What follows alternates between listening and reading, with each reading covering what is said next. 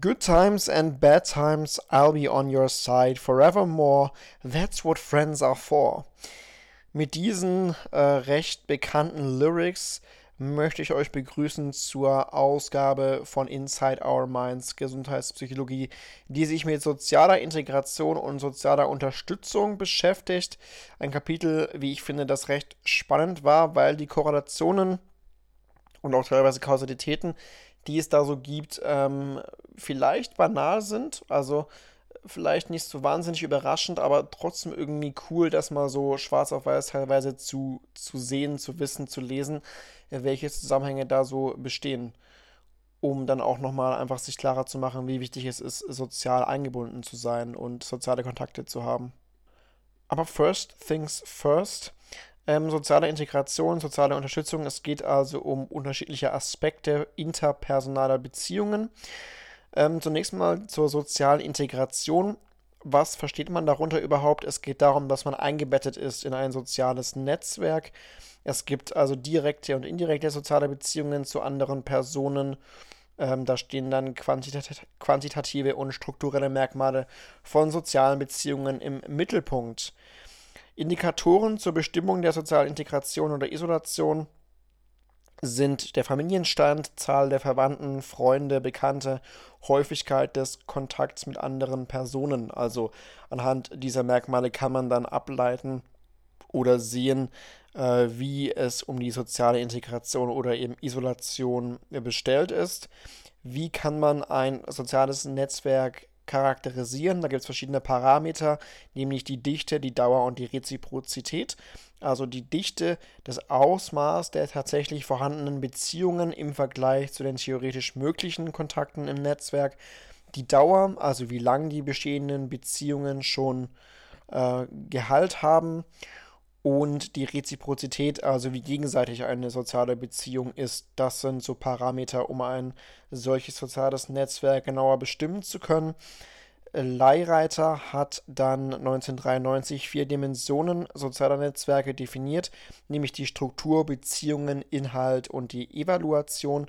Also im Prinzip auch schon das, was gerade herauskam. Die Struktur, also die Anzahl und Vernetzung der Bindungen, die Beziehungen, also die Dauer, Art und Häufigkeit der Kontakte, Inhalt der Beziehungen, sind es eher unterstützende oder belastende Beziehungen und die Evaluation der eigenen Beziehungen. Äh, soziale Integration ist dann letztlich eine wichtige Voraussetzung für die soziale Unterstützung. Und zu der kommen wir jetzt, denn das ist die Interaktion zwischen zwei oder mehr Menschen, bei der es darum geht, einen Problemzustand, der bei einem Betroffenen Leid erzeugt, zu verändern oder zumindest das Ertragen dieses Zustands zu erleichtern, wenn sich objektiv nichts verändern lässt geht also um qualitative und funktionale Aspekte von sozialen Beziehungen. Wie gesagt, bei der sozialen Integration ging es ja um quantitative und strukturelle Merkmale von sozialen Beziehungen. Jetzt, wie gesagt, qualitativ und funktional. Also das Erhalt bzw. das Angebot von Hilfestellungen, um Aufgaben, Belastungen zu bewältigen und um persönliche Ziele zu erreichen. Es gibt verschiedene Formen der sozialen Unterstützung. Drei Formen, um genauer zu sein, nämlich emotionale Unterstützung, instrumentelle und informationelle Unterstützung. Emotionale Unterstützung heißt eben Trost zu vermitteln, Wärme zu spenden, Zuspruch, Sorge, Zuneigung. Instrumentell sind konkrete Hilfeleistungen bei Aufgaben, also zum Beispiel finanzielle Mittel oder äh, zum Beispiel auch ähm, ja, Waren zu besorgen, wenn es darum geht. Informationell als drittes heißt, relevante Informationen zu übermitteln und zum Beispiel Ratschläge zu geben. Dann ist noch eine wichtige Unterscheidung, die wahrgenommene Unterstützung und die erhaltene Unterstützung. Ähm, also es geht da auch um die kognitive versus die verhaltensbezogene, also die behavioralen Aspekte der sozialen Unterstützung. Der kognitive Aspekt sieht eben so aus, dass es eine antizipierte oder wahrgenommene Unterstützung gibt, der sogenannte Perceived Support. Also die prospektive Einschätzung im Bedarfsfall über eine soziale Unterstützung zu verfügen. Das ist relativ unabhängig vom real vom realen Unterstützungsverhalten des sozialen Umfeldes und wird teilweise als stabiles Persönlichkeitsmerkmal angesehen. Also schon mal ganz interessant. Die Wahrnehmung Perceived Support ist relativ unabhängig davon, wie es denn wirklich aussieht mit der, äh, mit dem Unterstützungsverhalten des sozialen Umfelds. Und wie gesagt, ist das auch ein recht stabiles Persönlichkeitsmerkmal. Also wenn ich das ähm, vielleicht jetzt als stabil ansehe, dann sehe ich das vielleicht auch in fünf Jahren als stabil an. Das ist erstmal der kognitive Aspekt. Der verhaltensbezogene Aspekt sieht so aus, dass sich das auf das konkrete Unterstützungs Unterstützungsverhalten bezieht, beziehungsweise da geht es dann eben um äh, die äh, tatsächlich erhaltene Unterstützung, Received Support. Also kognitiver Aspekt, dann eher Perceived Support und der verhaltensbezogene Aspekt Received Support. Ähm, also dann nicht mehr eine prospektive Einschätzung, sondern die retrospektive Einschätzung der tatsächlichen Unterstützungsleistung. Also wie oft habe ich Unterstützung bekommen und wie wirksam war diese Unterstützung. Es gibt natürlich dann auch verschiedene Perspektiven auf diese soziale Unterstützung, nämlich natürlich die Perspektive des Empfängers oder der Empfängerin und die Geberperspektive. Also der eine erhält die Unterstützung, der andere gibt die Unterstützung. Und es gibt natürlich noch eine Beobachterperspektive. Die Übereinstimmung zwischen Empfänger und Geber innerhalb von Unterstützungsdiaden beträgt oder liegt bei 8 bis 30 Prozent. Also lediglich im niedrigen bis mittleren Bereich, was natürlich schon interessant ist, dass es da so eine Abweichung gibt. Das heißt, möglicherweise gibt es halt unterschiedliche Interpretationen des Verhaltens. Ähm, lange Zeit wurde da ausschließlich die Empfängerperspektive berücksichtigt. Jetzt versucht man auch die, die Unterstützungsprozesse abzubilden. Also auch äh, die Prozesse eben, die vom Gebenden dann, dann ausgehen. Und natürlich kann die Beobachterperspektive dann auch abweichen, indem man natürlich auch wieder eigene Interpretationen von anderen Perspektiven hat. Also letztlich ähm, verschiedene Perspektiven auf die soziale Unterstützung und die können alle voneinander abweichen, weil es alles eben natürlich auch verschiedene Wahrnehmungen sind. Dann die Effekte der sozialen Integration und der sozialen Unterstützung auf das psychische Wohlbefinden. Das ist, wie gesagt, das, was ich recht spannend fand auch wenn es, wie gesagt, ähm, irgendwie logisch ist und dann trotzdem nochmal schön, das so empirisch irgendwie zu sehen, zu lesen. Ähm, und zwar sind die Größe des Netzwerks, welches man hat, und die Kontakthäufigkeit mit den Personen des sozialen Netzwerks positive Prädiktoren von Lebenszufriedenheit, Lebensqualität und mentaler Gesundheit. Ähm, also emotionale Zustände sind eben dann kollektive Phänomene, die sich in solchen sozialen Netzwerken verbreiten können. Fowler und Christakis haben dann 2008 eine Längsschnittstudie durchgeführt, über 20 Jahre hinweg und haben herausgefunden, dass ähm, Personen im Zentrum eines Netzwerkes glücklicher sind als Personen am Rande eines sozialen Netzwerkes und dass glückliche Personen Cluster bilden. Das heißt, glückliche Personen sind überzufällig häufig miteinander verbunden. Die Wahrscheinlichkeit, selbst glücklich zu werden, steigt auch, je mehr Personen im sozialen Netzwerk glücklich sind. Ist vielleicht auch wieder so dieses äh, Gleiches und Gleiches zieht sich an. Also wenn ich glücklich bin, ziehe ich dann vielleicht auch Personen an, die äh, auch glücklich sind. Ähm, die emotionale und geografische Nähe sind für die Be Verbreitung von Glück auch relevant. Ähm, das heißt, die Wahrscheinlichkeit, selbst glücklich zu werden, steigt um 25%, wenn der Freund, der maximal eine Meile entfernt wohnt, in der letzten Zeit glücklich geworden ist. Also einerseits geht es um die Nähe, die eben da sein sollte und auch darum, dass er oder sie ebenfalls glücklich geworden ist, was dann halt auch wieder eine Rolle spielt. Bei Freunden, die mehr als eine Meile entfernt wohnen, gab es diesen Effekt nicht. Dazu gab es dann ja auch die äh, Grafik. Also wie gesagt, die Wahrscheinlichkeit der Zunahme von Glück, nachdem ein anderer im sozialen Netzwerk glücklich wurde. Da hat man auf der Y-Achse eben Increase in äh, Probability of Happiness. Ähm, if Alter becomes happy und dann eben auf der X-Achse die verschiedenen Kriterien, also Nearby Friend, wie gesagt, ist äh, sehr gut, wenn da der Freund äh, in der Nähe wohnt, Distant Friend eben hingegen ein bisschen niedriger die Auswirkung, Nearby Mutual Friend und so weiter. Ähm, dann Spouse, Nearby Sibling, Distant Sibling und so weiter. Next Door Neighbor war auch noch dabei. Ganz spannende äh, Daten, aber ich denke, das Wichtige habe ich jetzt hier äh, erwähnt dazu. Wie gesagt, geografische Nähe und so weiter wichtig und eben grundsätzlich, wie gesagt, dass die Personen im Zentrum des Netzwerks glücklicher sind und dass die glücklichen Personen Cluster bilden. Bei Depressionen gab es ähnliche Muster, die gefunden wurden, also Personen mit einem großen sozialen Netzwerk und die im Zentrum auch dieses Netzwerkes stehen, die haben weniger depressive Symptome. Die Wahrscheinlichkeit, äh, eine Depression zu entwickeln, steigt um 93 Prozent, wenn Personen des direkten Umfelds Depressionen haben. Finde ich auch äh, krass, dass das so hoch dann die Wahrscheinlichkeit ist. Diese Übertragungseffekte gibt es auch bei einer indirekten Verbindung. Also selbst wenn der Freund eines Freundes das hat, dann ist die Wahrscheinlichkeit schon um 45 Prozent höher. Gab dann auch Studien von Holt Lundstad. Da ging es dann eher um Verheiratete. Heißt, glücklich Verheiratete haben niedrigere Blutdruckwerte als Singles und nicht glücklich Verheiratete. Und Verheiratete mit Kindern, äh, vor allem Frauen, haben niedrigere Blutdruckwerte als verheiratete Kinderlose. Auch ganz interessant. Gab auch meta-analytische Befunde dazu, nämlich dass soziale Isolation und Alleinleben Risikofaktoren sind.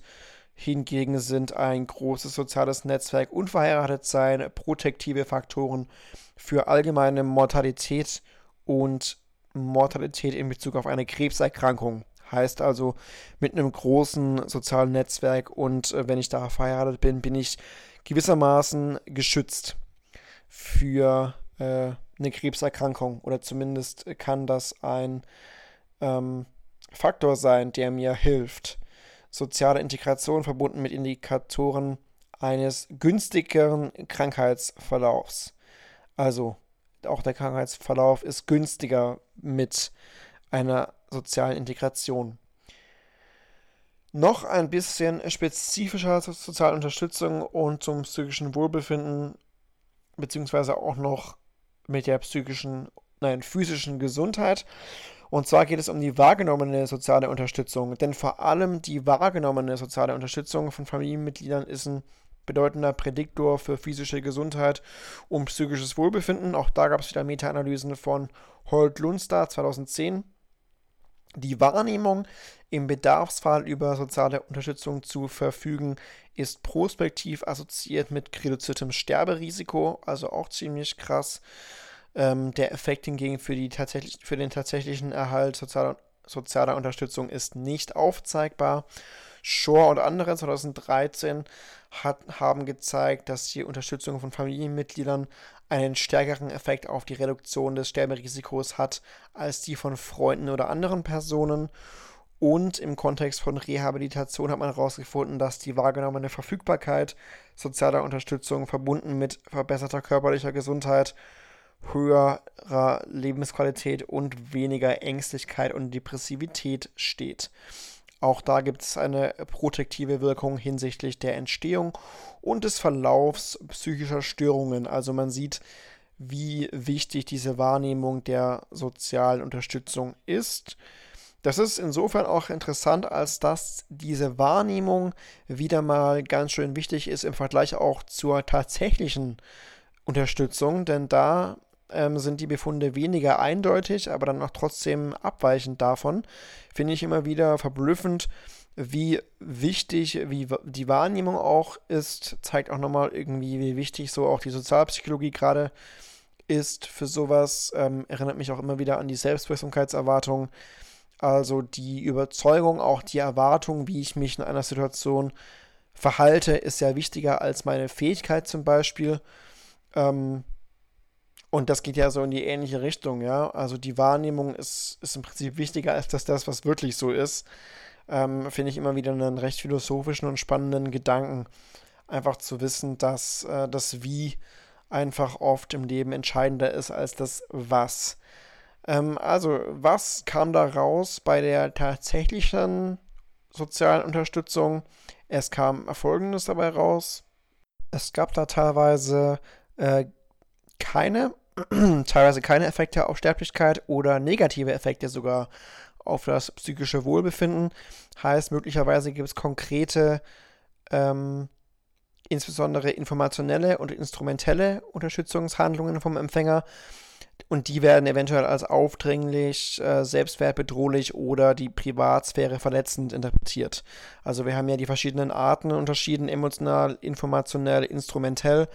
Jetzt kann es natürlich sein, dass man ein emotionales Problem hat, vielleicht zu einem Familienangehörigen geht und am Ende dann nur irgendwelche Ratschläge bekommt. So erklärt man sich das, dass das äh, vielleicht äh, keine oder sogar negative Effekte haben kann, diese tatsächliche Unterstützung. Eventuell gibt es auch ähm, oder ist dieser negative Zusammenhang auch ein Artefakt, denn konkrete Unterstützung erhalten vor allem Personen, die sich ja schon in belastenden Situationen befinden und deshalb ohnehin schon ein niedriges Wohlbefinden haben. Also beides führt vielleicht dazu, dass dieses tatsächliche ähm, Unterstützen keine oder sogar negative Effekte haben kann. Teilweise positive Effekte auf das psychische Wohlbefinden ähm, als auch auf die äh, physische Gesundheit gibt es im Kontext von Rehabilitation verbessert ähm, auch die Krankheitsanpassung und die psychische Gesundheit. Also da ist natürlich diese tatsächliche Unterstützung schon äh, sehr wertvoll. Es gibt auch einen protektiven Effekt bezüglich der Entstehung und einen positiven Effekt bezüglich des Verlaufs psychischer Störungen. Also man kann da nicht sagen, dass die äh, tatsächliche Unterstützung, die man kriegt, jetzt gar nichts wert wäre. Das ist äh, schon natürlich äh, hilfreich, kommt aber te teilweise natürlich auch auf den Kontext an. Kulig und Mahler haben das 1989 dann auch untersucht, also eine Studie zum Ausmaß der sozialen Integration und der sozialen Unterstützung sowie deren Auswirkungen. Da ging es um äh, verheiratete und unverheiratete männliche Patienten vor und nach einer Bypass-Operation. Die soziale Unterstützung wurde operationalisiert über die Anzahl der Besuche der Ehefrauen bzw. anderer Personen. Diese Besuche wurden dann über das Klinikpersonal beobachtet.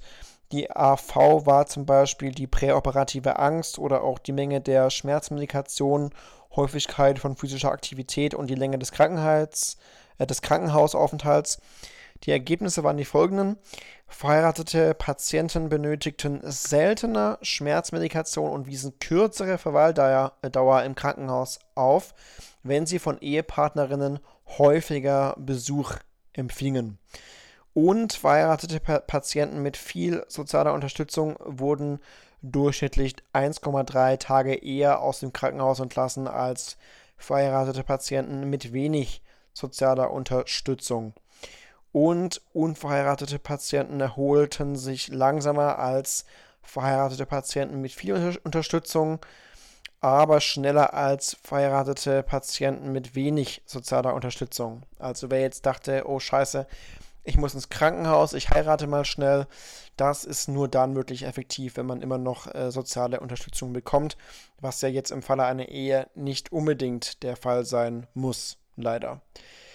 Zu den Effekten und Mechanismen der Wirkung sozialer Faktoren auf psychisches Wohlbefinden und physische Gesundheit. Da kann man sich ja fragen, ist das jetzt eher ein Haupteffekt oder ein Puffereffekt? Das Haupteffektmodell besagt, dass es eben eine positive Wirkung gibt der sozialen Faktoren auf das Wohlbefinden, die Gesundheit, unabhängig von der Situation. Das Puffereffektmodell besagt, dass es eine gesundheitsförderliche Wirkung gibt der sozialen Faktoren, ähm, aber nur in Zeiten hoher Stressbelastung. Also nur dann kommt die zum Tragen, indem sie eben die negativen Stressfolgen abpuffert. Deshalb eben auch Puffereffekt-Modell.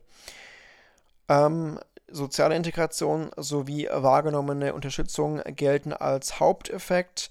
Die erhaltene soziale Unterstützung weist einen Puffereffekt auf. Das konnte man feststellen. Also wie gesagt, die soziale Integration und die wahrgenommene Unterstützung, Haupteffekt, die erhaltene soziale Unterstützung, wiederum der Puffereffekt, also wiederum äh, recht interessant, welche Unterschiede es da gibt zwischen der wahrgenommenen und der tatsächlichen sozialen Unterstützung. Ähm, Es gibt ein integratives Modell von Uchino, Jahr 2006, postuliert, dass äh, strukturelle und funktionale Aspekte sozialer Beziehungen, Mobilität und Mortalität über zwei verschiedene, äh, jedoch nicht unabhängige Wirkungswese, Wirkungswege beeinflussen. Das sind also die möglichen Wirkungswege äh, von Uchino 2006. Ähm, ganz links in dieser Grafik steht der Social Support, Structure and Function. Dann gibt es quasi zwei Pfade, nämlich Behavioral Process und Psychological Process. Behavioral Process ist zum Beispiel Health Behaviors und Adherence. Psychological Process eher Appraisals, Depression, Control, etc. Ähm, diese beiden Processes führen dann zu Biological Processes. Also das wirkt sich dann ja auch aus auf äh, Cardiovascular, Neuroendocrine und Immune Function und das wiederum ähm, beeinträchtigt dann Disease Morbidity und Disease Mortality. Also der erste Wirkungsweg sind dann die verhaltensbezogenen Prozesse. Ähm, heißt dann eher sowas wie Effekte durch soziale Unterstützung in Form von Motivation und Information oder das Gefühl, wichtig für andere Menschen zu sein, der Einfluss sozialer Netzwerke auf das Gesundheitsverhaltens äh, äh, wie zum Beispiel Alkoholkonsum und Rauchen. Also wie gesagt, bei diesem Behavioral geht es dann eher darum, okay, wie werde ich beeinflusst durch, durch mein Netzwerk. Äh, wir haben ja gesagt, wenn das Umfeld zum Beispiel sich so verhält oder depressiv ist, wird man selbst auch eher depressiv. Ähm, das wäre dann eher diese Komponente, das Verhalten, Motivation und so weiter. Und ähm, ja, beim Rauchen ist es übrigens auch so, also die, die Wahrscheinlichkeit mit dem Rauchen aufzuhören steigt, wenn Ehepartner und Freunde aufhören. Ähm, aber es ist auch natürlich dann negativ teilweise. Es gibt auch einen negativen Netzwerkeffekt. Die Wahrscheinlichkeit, übergewichtig zu werden, steigt, sobald man mit einer übergewichtigen Person direkt oder indirekt verbunden ist. Ähm, gibt auch empirische Belege, die dafür sprechen, dass das Gesundheitsverhalten den Zusammenhang zwischen sozialen Faktoren und Mortalität zumindest teilweise vermittelt. Das ist also der eine Wirkungsweg. Der andere Wirkungsweg, wie gesagt, sind die psychologischen Prozesse, die mit sozialer Integration und Unterstützung verbunden sind. Also eher sowas wie Bewertungen Emotionen, Gefühlszustände. Auch die Kontrollüberzeugungen. Ihr erinnert euch an 3b. Das war ja die internale, externe Kontrollüberzeugung und so weiter. Die verschiedenen Attributionen die man haben kann. Also eine günstigere Stressbewertung kommt zustande durch ein großes soziales Netzwerk, weil die externen Ressourcen als hoch eingeschätzt werden. Natürlich können dann auch die Kontrollüberzeugungen gestärkt werden durch die konkrete Hilfe bei der Bewältigung von stresshaften Situationen und es gibt dann positive Effekte auf den emotionalen Zustand einer Person. Wie gesagt, in beiden Wirkungswe Wirkungswegen werden dann physiologische bzw. biologische Prozesse angestoßen, die dann, wie ich ja sagte, den Einfluss haben auf Morbidität und Mortalität. Ähm, wie gesagt, kardiovaskuläre, immunologische und neuroendokrine Prozesse vermitteln den Zusammenhang zwischen Parametern sozialer Beziehungen und Mortalität. Und es gibt einen Zusammenhang zwischen sozialer Unterstützung und geringerer kardiovaskulärer Stressreaktivität, besserer Immunfunktion und einem geringeren Anstieg von Cortisol während einer Stresssituation. Also auch hier sieht man wieder diese Wirkungswege recht eindrucksvoll und auch wie sich eben die soziale Unterstützung positiv auswirken kann auf die Gesundheit. Jetzt geht es um Determinanten sozialer Integration und sozialer Unterstützung. Das heißt, man hat versucht zu erklären, ähm, okay, welche Determinanten gibt es denn? Also woran kann sowas wie soziale Integration und soziale Unterstützung festgemacht werden. Bei der sozialen Integration ist es so, dass es da einen Mangel an Meta-Analysen gibt. Ähm, man kann die soziale Integration definieren über die Anzahl oder Stabilität sozialer Kontakte. Das heißt, es ist zu vermuten, dass die Determinanten sozialer Integration in der Person selbst liegen, also Eigenschaften, Verhaltensweisen, Einstellungen und Fähigkeiten könnten dann über die soziale Integration quasi bestimmen. Also man könnte sagen, Persönlichkeitseigenschaften determinieren unter anderem die soziale Integration, aber eben dann auch in der Interaktion mit den äh, Merkmalen anderer, also zum Beispiel Ähnlichkeit. Und da sind wir dann ja bei dem Thema Partnerschaft, denn der Partnerschaftsstatus ist ein wichtiger Indikator sozialer Integration. Also ein bisschen was Spannendes zum Thema Partnerschaft. Die Wahrscheinlichkeit einer, Trennung erhöht sich, wenn einer oder beide Partner unzufrieden mit der Beziehung sind. Das ist jetzt noch nicht so wahnsinnig überraschend. Ähm, die Partnerschaftszufriedenheit wird von, von verschiedenen reziproken Faktoren beeinflusst. Zum Beispiel geht das hervor aus dem äh, Vulnerability Stress Adaption Model of Marriage von Carney und Bradbury aus dem Jahr 1995. Die haben unterschied äh, unterschiedliche Einflussfaktoren eben definiert, die sich auf die Partnerschaftszufriedenheit eben auswirken können. Zum Beispiel stresshafte Umstände, stabile Charakteristika einer Person und adaptive Prozesse der Partner während Interaktionen, also sowas wie Konfliktlöseverhalten oder Emotionsausdruck. Das heißt, wir haben einen Ausgangspunkt, das sind eben die stabilen Charakteristika einer Person, die können sich dann wieder auswirken auf die adaptiven Prozesse in Interaktionen, also auf Pfad A. Ähm, also im Modell heißt das Enduring Vulnerability oder Strengths, also die, die Stärken und die Charakteristika. Das führt zu, ähm, ähm, zu Pfad A quasi zum Adaptive Process, also eben dazu, wie zum Beispiel ein Paar jetzt die Emotionen ausdrückt, wie es streitet und so weiter. Und dann geht das weiter äh, vom Adaptive Process zu der Relationship Quality. Das ist dann B. Ähm, genau, also diese adaptiven Prozesse stehen in Wechselwirkung mit der Beziehungszufriedenheit und diese Beziehungszufriedenheit beeinflusst wiederum die Beziehungsstabilität. Dann ist da noch ein Pfeil von den Enduring Strengths zu Stressful Events. Das ist insofern ganz interessant, als dass ich selbst in der Corona-Zeit von einigen Paaren gehört habe, die sich getrennt haben. Kann es natürlich einfach krass induktiv sein. Müsste man Statistiken heranziehen, ob sich jetzt mehr Paare getrennt haben. Äh, während Corona gibt es ja auch viele, die dann in der Zeit vielleicht auch erst recht deshalb äh, geheiratet haben, um vielleicht dann auch ein bisschen so diese Phase zusammen durchzugehen. Keine Ahnung. Jedenfalls äh, können sich dann ja diese Stressful Events vielleicht auch wieder drauf auswirken. Also wenn die Stressful Events, wie jetzt zum Beispiel Corona, äh, für ein paar äh, zu stressig werden, dann sind vielleicht diese Gegebenheiten nicht mehr, nicht mehr da wie vorher. Dass also man merkt, vielleicht passt man eben doch nicht zusammen und das wird dann ja auch manchmal erst durch eine solche Krisensituation oder eine Stresssituation sichtbar. Also das äh, kommt dann auch gleich nochmal raus. Es kommt eben darauf an, ähm, auf die Charakteristika, deshalb ja Ähnlichkeit. Ja, je, je ähnlicher ich jemandem bin, desto ähnlicher ist vielleicht auch meine Art und Weise, meine Emotionen auszudrücken. Und das ist eben laut Forschung dann doch relativ hilfreich, wenn man da unterschiedliche äh, ähnliche Art und Weisen hat, miteinander umzugehen. Also wenn diese ähm, Adaptive ähm, diese Adaptive Processes vielleicht ähnlich aussehen, dass also beide Partner im Optimalfall äh, ein ähnliches Konfliktlöseverhalten oder einen ähnlichen Emotionsausdruck haben. Ja, dass der eine nicht vielleicht äh, vollkommen cholerisch ist und der andere vielleicht äh, ruhig, sondern dass es vielleicht beide, beide ruhig sind im Optimalfall oder beide cholerisch, wobei ich nicht weiß, ob das so ob das so gut ist, wenn, wenn beide cholerisch sind. Aber ihr wisst, was ich meine. Ich weiß jetzt nicht, ob ich das so eins zu eins so, so einfach übertragen und sagen kann. Aber jedenfalls äh, ist das das Vulnerability Stress Adaption Model of Marriage. Ähm, ja, ich habe gesagt, stabile Charakteristika spielen, wie gesagt, da eine Rolle in dem Modell. Da sind wir natürlich gleich schnell, schnell wieder bei den Big Five Persönlichkeitseigenschaften. M7 lässt grüßen die personengebundene Determinante von Beziehungszufriedenheit und Stabilität.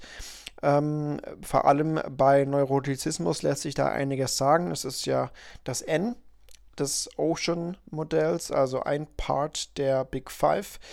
Da gibt es eben die stärksten Effekte auf Beziehungsvariablen. Bei Singles mit hohen Neurotizismus, Neurotizismuswerten gibt es eine höhere Wahrscheinlichkeit eine Paarbeziehung einzugehen, was ich auch spannend finde, denn bei einer bereits bestehenden Paarbeziehung ist es so, dass eine hohe Ausprägung in Neurotizismus jedoch mit einer geringeren Beziehungszufriedenheit und Stabilität einhergeht.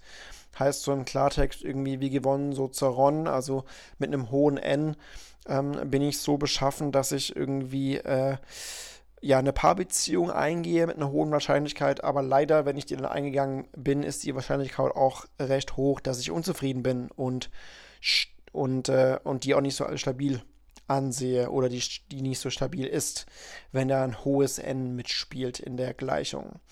Da gibt es Akteure, aber auch Partnereffekte. Das heißt, es beeinflusst eben nicht nur die eigene Beziehungszufriedenheit negativ, sondern auch die des Partners. Äh, Mediatoren sind dabei ein negatives Interaktions- und Kommunikationsverhalten. Gibt aber nicht nur natürlich ein N, sondern auch die positive Seite, nämlich den dispositionalen Optimismus, also einfach ein, ein Optimismus als Verhaltenseigenschaft quasi. Sowohl Optimisten selbst als auch die Partner sind nämlich zufriedener mit ihrer Beziehung der positive Effekt von Optimismus äh, gilt auch zumindest bei Männern auf die Partnerschaftsstabilität. Mediatoren sind dabei kooperatives Problemlöseverhalten, konstruktive Problemdiskussion und eine bessere Problemlösung sowie die wahrgenommene soziale Unterstützung. Dann gibt es noch ein bisschen was zum Bindungsstil zu sagen, basierend auf den Bindungserfahrungen im Kindesalter. Das ist nichts Neues. Äh, Stichwort Mary Ainsworth und John Bowlby, wiederum äh, M5 hier am Werk. Also die Annahme ist, Kinder verdichten ihre Erfahrungen mit ihrer Hauptbindungsperson zu Modellen, die ein Leben lang relativ stabil bleiben. Heißt, Störungen in der kindlichen Bindungsbeziehung haben möglicherweise Auswirkungen auf die Partnerbeziehungen im Erwachsenenalter. Gab eine Meta-Analyse, die gezeigt hat, dass die ängstliche und vermeidende Bindung ähm, im Vergleich zur sicheren Bindung mit einer niedrigeren Beziehungszufriedenheit und Qualität verbunden war. Ähm, Studien mit diadischem Design fanden sowohl Akteur- als auch Partnereffekte, das heißt, sicher gebundene Personen haben eher konstruktive Konfliktlösestile und einen sozial verträglicheren Emotionsausdruck. Dann noch ein paar Worte zur Ähnlichkeit. Ähm, es gibt ja immer wieder die Frage, auch das war da bestimmt bei M4 teilweise Thema, ähm, ob man denn den Partner auf Ähnlichkeitsbasis suchen sollte. Also nach dem Motto gleich und gleich gesellt sich gern oder ob es doch eher das Credo ist, Gegensätze ziehen sich an. Vor allem gibt es Evidenz für die Anziehung von Ähnlichkeiten, also die tatsächliche oder wahrgenommene Ähnlichkeit hat einen positiven Einfluss sowohl auf die anfängliche gegenseitige Anziehung als auch, die, auch auf die Qualität und Stabilität der Beziehung, also eine stärkere Ähnlichkeit der Einstellungen und Werte der Persönlichkeitsprofile sowie auch im Erleben von positiven und negativen Emotionen war verbunden mit einer höheren Beziehungszufriedenheit und einer längeren Beziehungsdauer. Das ist eben das, was ich sagte. Wenn sich da vielleicht das Big Five-Profil ähnelt, wenn sich die Bindungsstile ähneln und wenn auch das Emotionserleben ähnlich ist, dann ist das auch mit einer höheren Bindungs-, ähm, äh, Beziehungszufriedenheit verbunden. Ähm, Gonzaga und andere haben positive Effekte der Ähnlichkeit der Persönlichkeit auf die Beziehungszufriedenheit gefunden und herausgefunden, dass das euch auch dadurch vermittelt wird, dass Partner in spezifischen Situationen ähnliche Emotionen erleben. Das schlägt dann ja auch in diese Kerbe dass das Emotionserleben einfach auch ähnlich ist und dass dadurch diese, diese Zufriedenheit ähm, der Beziehung zustande kommt. Determinanten sozialer Unterstützungsprozesse. Es gibt da vier teilweise überlappende und sich gegenseitig bedingende Faktorengruppen, die gefunden wurden, die den Erhalt und die Bereitstellung sozialer Unterstützung determinieren. Also quasi, was muss gegeben sein, damit ich soziale Unterstützung bekomme. Einerseits gibt es mal Charakteristika des Stressors, also objektive Merkmale von Stressoren, nämlich die Intensität und Dauer. Also natürlich äh, ist der Stressor auch davon abhängig, wie ich Hilfe bekomme und welche Hilfe ich bekomme, aber auch die subjektive Selbst, äh, die subjektive Situationseinschätzung des Empfängers und des Gebers. Also wie ich die Situation einschätze, aber auch wie sie derjenige einschätzt, der mich dann unterstützen möchte, potenziell in Situationen, die als hochgradig stresshaft bewertet wurde, gab es mehr Unterstützungsleistungen als in wenig stresshaften Situationen, was ja auch irgendwie logisch ist.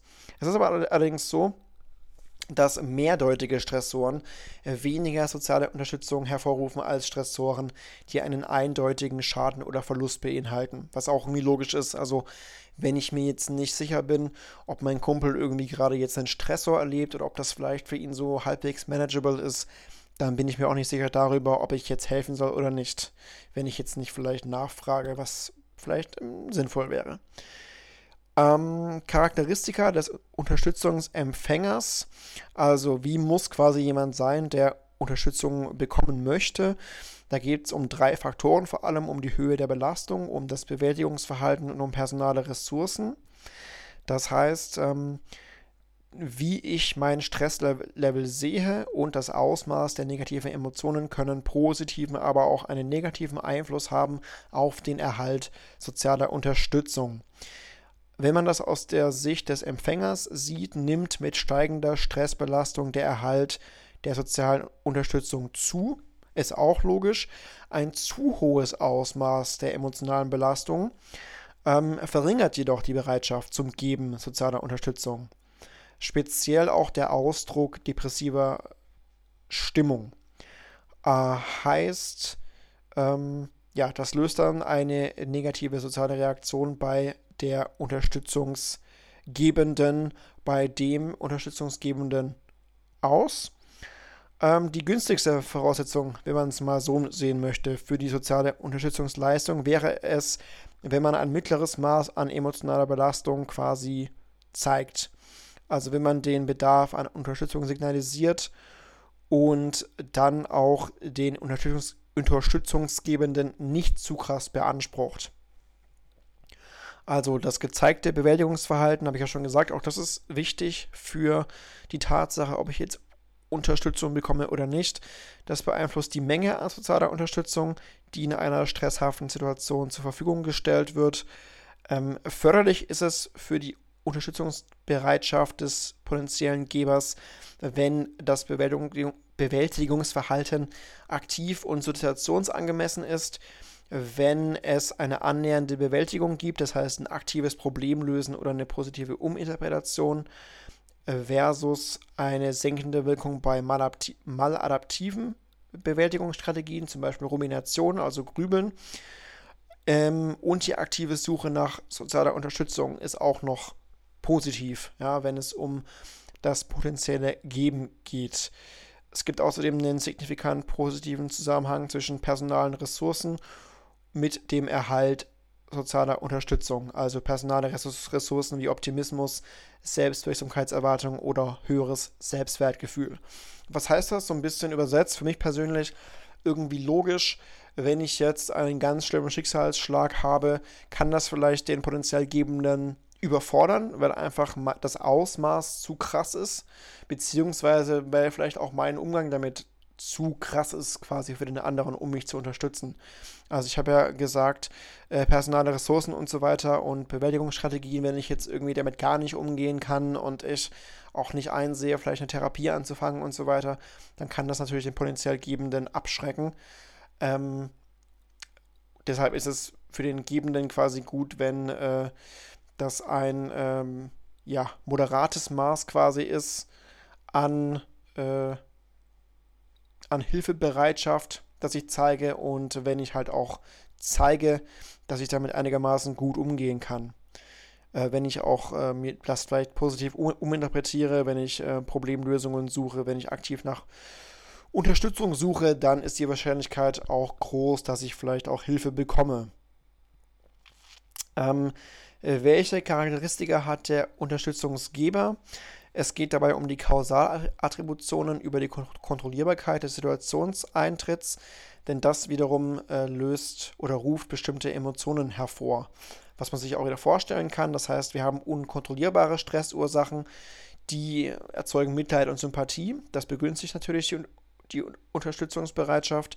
Wir haben kontrollierbare Stressursachen, das löst vor allem Ärger ähm, aus und verringert die Bereitschaft. Also das ist wieder Thema Attribution.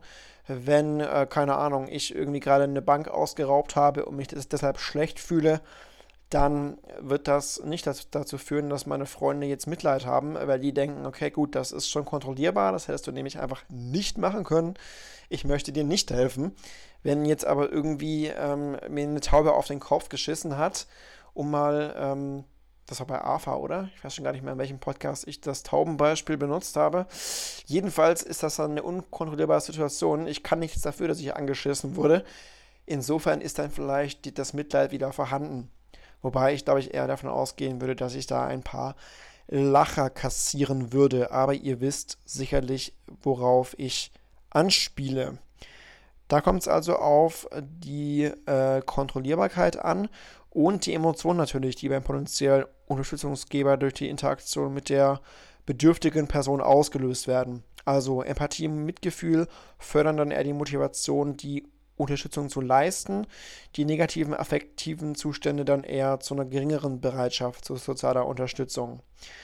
Ähm, das Auslösen negativer Gefühle führt dann eher zu einer sozialen Ablehnung. Also wenn ich äh, Depression, Ängstlichkeit, Feindseligkeit und so weiter auslöse, bekomme ich logischerweise auch keine Unterstützung.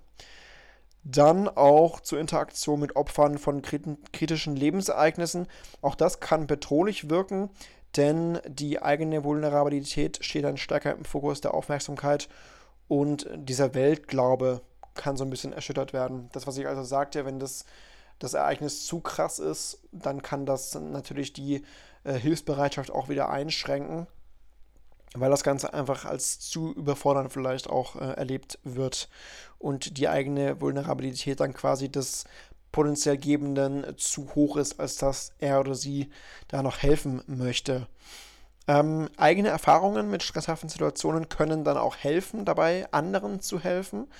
Es gibt eine positive Wirkung auf die Unterstütz Unterstützungsbereitschaft. Ähm, das heißt, die empathische Motivation wird erhöht. Das Vertrauen wird auch erhöht in die Unterstützungskompetenz, logischerweise, wenn ich selbst mal irgendwas durchgemacht habe dann erhöht das meine Kompetenz, auch jemand anderem helfen zu können, der was Ähnliches erlebt hat. Ähm, und es werden Gefühle der Hilflosigkeit verringert. Und es gibt auch, ähm, ja, auch keine Unsicherheit mehr bezüglich der Unterstützungsangebote, wenn ich eigene Erfahrungen gesammelt habe. Also wenn ich selbst irgendwas äh, erfahren habe, vielleicht auch ein kritisches Lebensereignis, ein, ein Trauma, was auch immer, dann wird mir das auch dabei helfen, ähm, unter Umständen anderen zu helfen, weil ich ja im besten Fall auch selbst weiß, was mir geholfen hat und so kann ich dann auch auf andere zugehen. Charakteristika der Beziehung, wir haben ja ein bisschen über den Beziehungsbegriff geredet, eine hohe Intimität und Vertrautheit und eine hohe Zufriedenheit mit der Beziehung stehen in positivem Zusammenhang mit Austausch, sozialer Unterstützung. Ähm, es ist auch so, dass eine frühere erfahrene Zurückweisung der angebotenen Hilfe oder die wahrgenommene Ineffektivität der eigenen Unterstützungsangebote zu einer Verringerung der Unterstützungsbereitschaft führen kann. Also hab, wurde ich früher schon mal abgelehnt oder wurde mein Angebot der Hilfe früher schon abgelehnt, war mein Angebot vielleicht auch ineffektiv, dann kann das dazu führen, dass ich vielleicht auch selbst weniger geben will in Zukunft. Oder es gibt eben negative Reaktionen gegenüber der Person, die die Hilfe zurückgewiesen hat. Also das ist dann quasi entsprechend der Austauschtheorie. Der frühere Erhalt von sozialer Unterstützung ist ein guter Prädiktor für die eigene Unterstützungsleistung, also das Streben nach Reziprozität hinsichtlich der unterstützenden Interaktion. So viel also dazu. Da waren, finde ich, ganz spannende Fakten dabei, gerade zum Beziehungsthema, wie gesagt, Kausalattribution haben wir gesagt, dass das wichtig ist. Bewältigungsverhalten ist wichtig als Determinante, ob mir jetzt geholfen wird zum Beispiel. Ähm, natürlich hängt es auch vom Stressor ab. Mehrdeutige Stressoren sind da schwierig ähm, für den anderen, um zu wissen, ob er jetzt helfen soll oder nicht. Höhe der Belastung, personale Ressourcen, Bewältigungsverhalten sind eben die wichtigen Determinanten. Wir haben über Ähnlichkeit gesprochen, über den Bindungsstil, auch über die positive Wirkung des dispositionalen Optimismus. Big Five war mit dabei. Wir haben über dieses recht spannende ähm, Model of Marriage gesprochen von Carney und Bradbury mit den Einflussfaktoren stresshafte Umstände, stabile Charakteristika und diese adaptiven Prozesse der Partner. Dann haben wir über die Wirkungswege gesprochen von Uccino. Einerseits eben Behavioral Process und Psychological Process. Wir haben über Haupteffektmodell und Puffereffektmodell gesprochen von, äh, von den sozialen Faktoren. Dann haben wir ein bisschen auch was von Kulig und Mahler gehört, diese Studie zum Ausmaß sozialer Integration mit diesen äh, verheirateten äh, Paaren unter anderem, den Unterschied zwischen der tatsächlichen ähm, Unterstützung und der wahrgenommenen Unterstützung war dann noch ganz interessant und so weiter und so fort. Dann hatten wir hier diese Netzwerkgeschichte, also die Größe des Netzwerks, Kontakthäufigkeit und so weiter, dass das wichtig ist. Diese Längsschnittstudie, ähm, dass die Wahrscheinlichkeit auch dann steigt, wenn man in der Nähe von jemandem ist, der gerade glücklich geworden ist oder eben glücklich ja schon ist. Wir hatten äh, Empfänger, Geber, Beobachterperspektive, soziale Unterstützung. Wir hatten kognitive, verhaltensbezogene Aspekte der sozialen Unterstützung und eben auch die drei Formen instrumentell, informationell, emotional. Das soll es gewesen sein zur sozialen Integration und sozialen Unterstützung, zumindest ähm, erstmal zu dem, was ähm, da im Studienbrief auch zustand. In der nächsten Folge geht es nämlich um die Lektüre. Es gab ja auch noch Lektüren zu diesem Thema, Lektüre zu Stressbewältigung und sozialer Unterstützung, unter anderem nämlich Kim et al. The Roles of Social Support and Coping Strategies in Predicting Breast Cancer Patients, Emotional Well-Being. Ähm, für heute soll es das aber erstmal gewesen sein. Ich wünsche euch was. Bis vielleicht zum nächsten Mal. Macht's gut. Tschüss.